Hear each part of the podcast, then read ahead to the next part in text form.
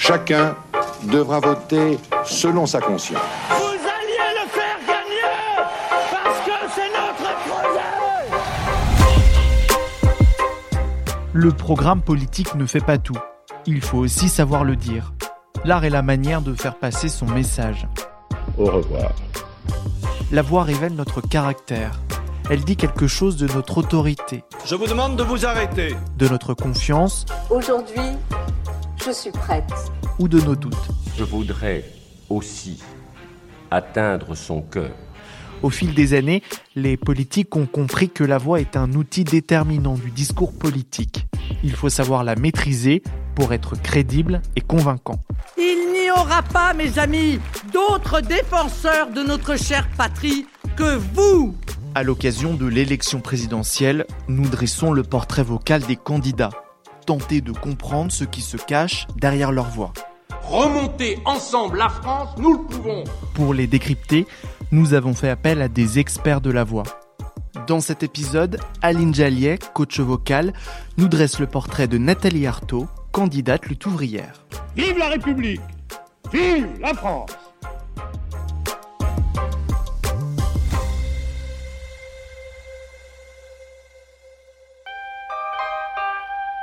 Non, vous savez, je suis candidate à la présidentielle, mais je ne concours pas dans la même catégorie euh, que tous ceux, hein, ces, ces candidats de gauche, qui prétendent pouvoir mieux gérer ce système capitaliste.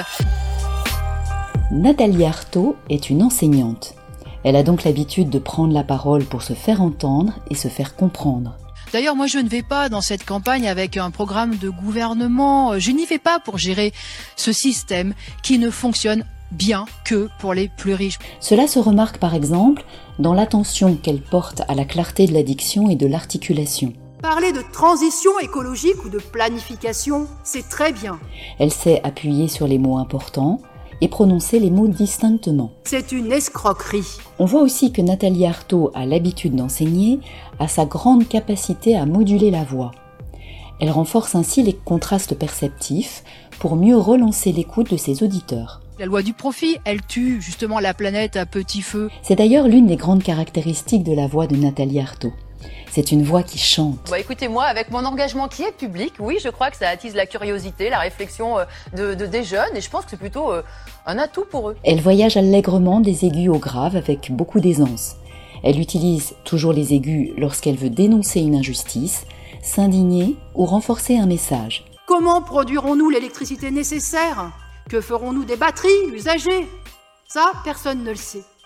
Elle redescend dans les graves lorsqu'elle veut créer une forme de connivence avec ses interlocuteurs ou qu'elle veut désigner les individus qu'elle combat.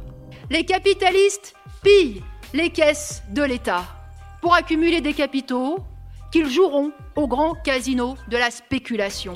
Elle est vraiment attentive à créer un lien privilégié avec ses interlocuteurs.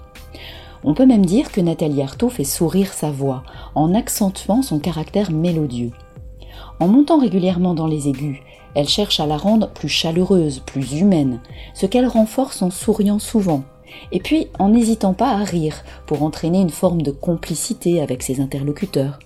Elle m'a dit, quand tu es sur les plateaux de télé, pense à ceux qui regardent derrière leur écran, voilà.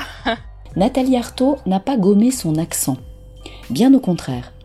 On entend très nettement dans sa façon de prononcer un peu en arrière certaines syllabes des restes de parler populaire parisien. Euh, L'argent dégouline à un pôle, euh, euh, la révolte de voir qu'il y a des milliardaires encore plus riches, que les courboursiers crèvent les plafonds. C'est comme ça qu'à travers sa voix, Nathalie Arthaud signale qu'elle est bien légitime à représenter les personnes auxquelles elle s'adresse, souvent issues de milieux populaires ou ouvriers. Il y a de plus en plus de précarité, euh, des difficultés pour vivre, de la misère, voilà. Alors, c'est l'autre versant de sa voix, ce que j'appellerais la voix coup de poing de Nathalie Arthaud, quand elle monte au créneau pour défendre, plus que des convictions, de vraies personnes victimes selon elle d'un système tout entier. On a des gens qui n'en peuvent plus parce que les cadences, elles sont devenues complètement folles, les rythmes de travail sont devenus fous, les salaires sont bloqués, hein, il y a eu un appauvrissement d'une grande partie du monde du travail.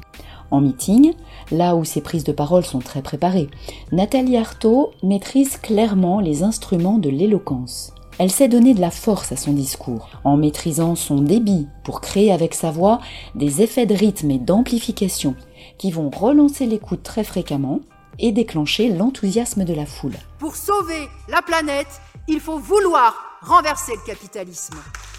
Lors des interviews, c'est un peu différent, car Nathalie Arthaud y travaille alors sa légitimité et sa crédibilité.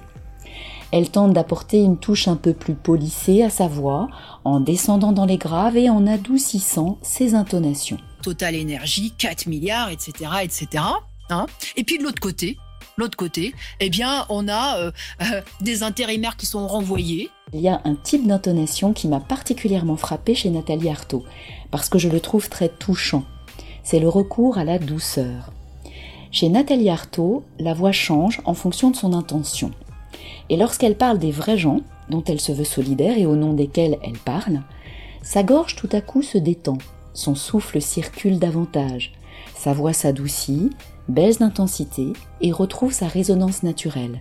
On entend bien à travers ce changement d'intonation combien ce qui fait vibrer Nathalie Arthaud, c'est l'humain. Partout, même dans les pays les plus riches, des millions d'êtres humains sont poussés à la misère et exclus de toute activité productive. En 2017, elle avait encore du mal à soutenir vocalement la force combative qu'exige la lutte contre les injustices. Aujourd'hui, sa voix est plus libre et maîtrise beaucoup plus l'alternance entre douceur et combativité. Le sentiment de légitimité a sans aucun doute gagné sa voix, même s'il lui faut encore se roder à la pratique médiatique. Donc moi, voilà, ma candidature, elle est communiste révolutionnaire. Elle n'a rien à voir avec euh, tous ceux qui vont poser en sauveur suprême et qui sont en train de faire pleuvoir euh, des promesses électorales. Retrouvez cet épisode ainsi que nos autres productions sur le mur des podcasts et aussi sur notre application Ouest France. N'hésitez pas à nous mettre 5 étoiles si vous avez aimé ce programme.